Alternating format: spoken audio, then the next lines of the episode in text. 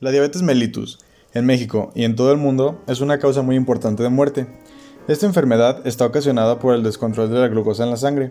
Sin embargo, no solo ocasiona la muerte, sino que también provoca disfunción de manera importante. Todo esto por la inmensa cantidad de complicaciones que se puede presentar en quienes no llevan un buen control de la enfermedad. En este podcast hablaremos sobre el pie diabético, que es una complicación muy común en la diabetes. Comenzamos. Dinos Frida, ¿qué es el pie diabético? Se define como la infección, ulceración o destrucción de los tejidos profundos del pie, asociados a neuropatías y o enfermedad vascular periférica de diferente magnitud en extremidades inferiores de pacientes con diabetes mellitus. Sus síntomas dependen si es por neuropatía o por una enfermedad vascular periférica. Entre ellos está la pérdida de percepción ante estímulos dolorosos, temperatura, propiocepción y presión en el pie, atrofia y debilidad muscular, sequedad, edema y distensión, cambios en la coloración de la piel del pie y dolor en reposo. ¿Y el pie diabético se puede prevenir? Claro que puede prevenirse o puede retardar su aparición controlando los factores de riesgo. Es necesario tener un tratamiento de por vida o generar un autocuidado para orientar y evitar complicaciones futuras. Algunos cuidados específicos sería un chequeo diario de los pies, valorar coloración, valorar temperatura, valorar la sensibilidad de la planta del pie, un correcto aseo eh, en los pies diariamente también es muy importante y acompañado de una buena lubricación. Elevar los pies de vez en cuando si mantenemos una posición sentada mucho tiempo. Eh, los ejercicios, ejercicio regular puede mejorar el evitar el pie diabético. Tener un calzado amplio, cómodo para que no efectúe mucha presión en el pie. Visitas al podólogo que sean seguidas. Evitar fuentes de calor muy fuerte, calcetines de fibra natural. Todos esos son algunos cuidados específicos para el pie diabético, ya cuando está un diagnóstico. Ok, ¿y las personas con diabetes están destinadas a un solo problema del pie o hay distintos? ¿Cómo sería? Las personas con diabetes pueden tener muchos problemas diferentes en los pies. Incluso los problemas normales pueden empeorar y llevar a complicaciones severas, como las neuropatías, donde hay un daño a los nervios ocasionado por la diabetes, donde se disminuye la sensibilidad al dolor, el calor o el frío esta pérdida de sensibilidad a menudo significa que es posible que un paciente no llegue a sentir lesiones en los pies. También presentamos distintos problemas en la piel de los pacientes, en la zona de los pies, donde ésta se llega a secar mucho. Es posible que incluso se pele o se agriete.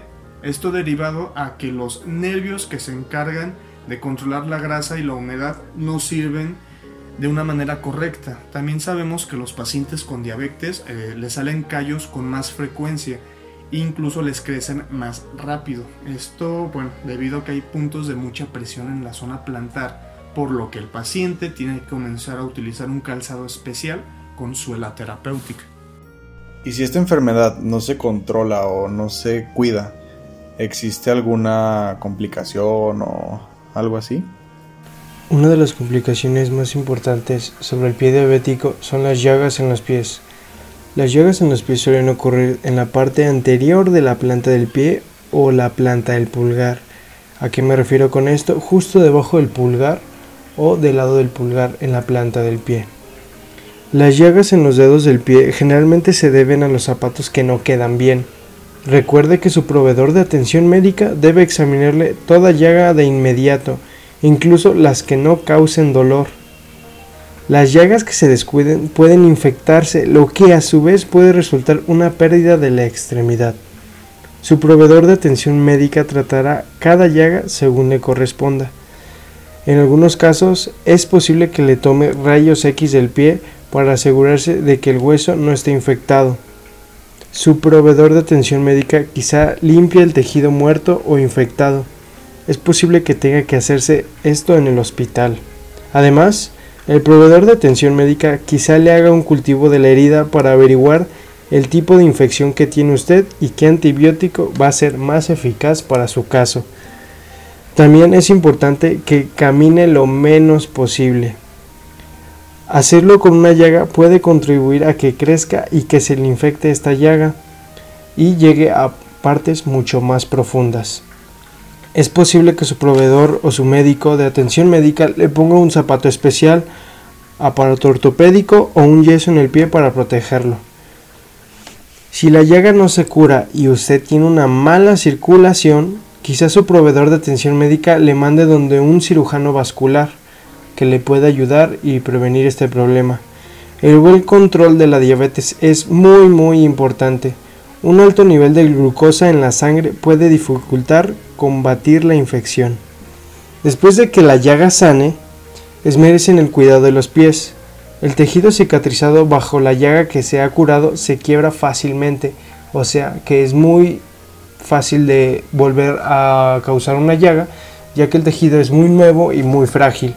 Quizás sea necesario que se ponga zapatos especiales después de que se cubre la úlcera para proteger esta área y prevenir que le vuelva a salir una llaga. Otra de las complicaciones acerca del pie diabético es la mala circulación. La mala circulación puede hacer que disminuya la capacidad de combatir la infección y de, y de que sane. ¿A qué me refiero con esto? Es que tiene una mala circulación debido a que los pies se le sienten fríos, eh, no se calientan, necesita un mejor bombeo. La diabetes hace que los vasos sanguíneos del pie y la pierna se vuelvan más angostos y duros. Usted puede controlar alguna de estas causas de la mala circulación. Una de ellas es no fumando. Esto hace que las arterias se endurezcan más rápido. Además, siga las recomendaciones de su médico o su proveedor de atención médica sobre mantener bajo control la presión y el colesterol. Quizás sienta frío en los pies y le provoque calentárselos. Desafortunadamente no es recomendable si no puede sentir el calor en los pies. Es fácil quemárselos con agua caliente o con botellas o bolsas de agua caliente. La mejor manera de calentarlos es usando medias abrigadas. Algunas personas sienten el dolor en las pantorrillas cuando caminan rápido o en una superficie dura o suben una cresta. Esto se llama claudicación intermitente. Lo más probable es que se le vaya el dolor si se detiene a descansar unos cuantos minutos. Si tiene estos síntomas, debe de dejar de fumar. Con la ayuda de su proveedor de atención médica, ponga en práctica un plan de caminatas. Algunas personas toman medicamentos que les ayudan a mejorar la circulación. El ejercicio es bueno para la circulación. Estimula el flujo sanguíneo en los pies y piernas. Cuando camine, use zapatos resistentes, cómodos y que le queden bien, pero no camine cuando tenga llagas abiertas. Para concluir las complicaciones acerca del pie diabético y una de las peores es la amputación. Las personas con diabetes tienen probabilidades mucho más altas que otras personas de que se les ampute un pie o una pierna. ¿Cuál es el problema? Muchas de las personas con diabetes tienen enfermedades arteriales periféricas que reducen el flujo sanguíneo a los pies. Además, muchas personas con diabetes tienen neuropatía que anteriormente fue mencionada. Esta reduce la sensación. Estos problemas en conjunto pueden hacer que, le salgan llagas y que se le infecten más fácilmente, lo que puede llevar a una amputación. En la mayoría de los casos, es posible prevenir las amputaciones con atención frecuente y calzado adecuado. Por estos motivos, cuídese mucho los pies y acuda a su proveedor o médico de atención de inmediato si tiene problemas en los pies. Y bueno, por nuestra parte ha sido todo. Nuestro equipo estuvo conformado por Alexis Jefté Martínez Fonseca, Carlos Daniela Márquez Carmona, José de Jesús Juárez Aguado, Frida Sajat Ramírez Gutiérrez y su servidor, Mario Roberto Ramírez Gómez. Gracias por escuchar.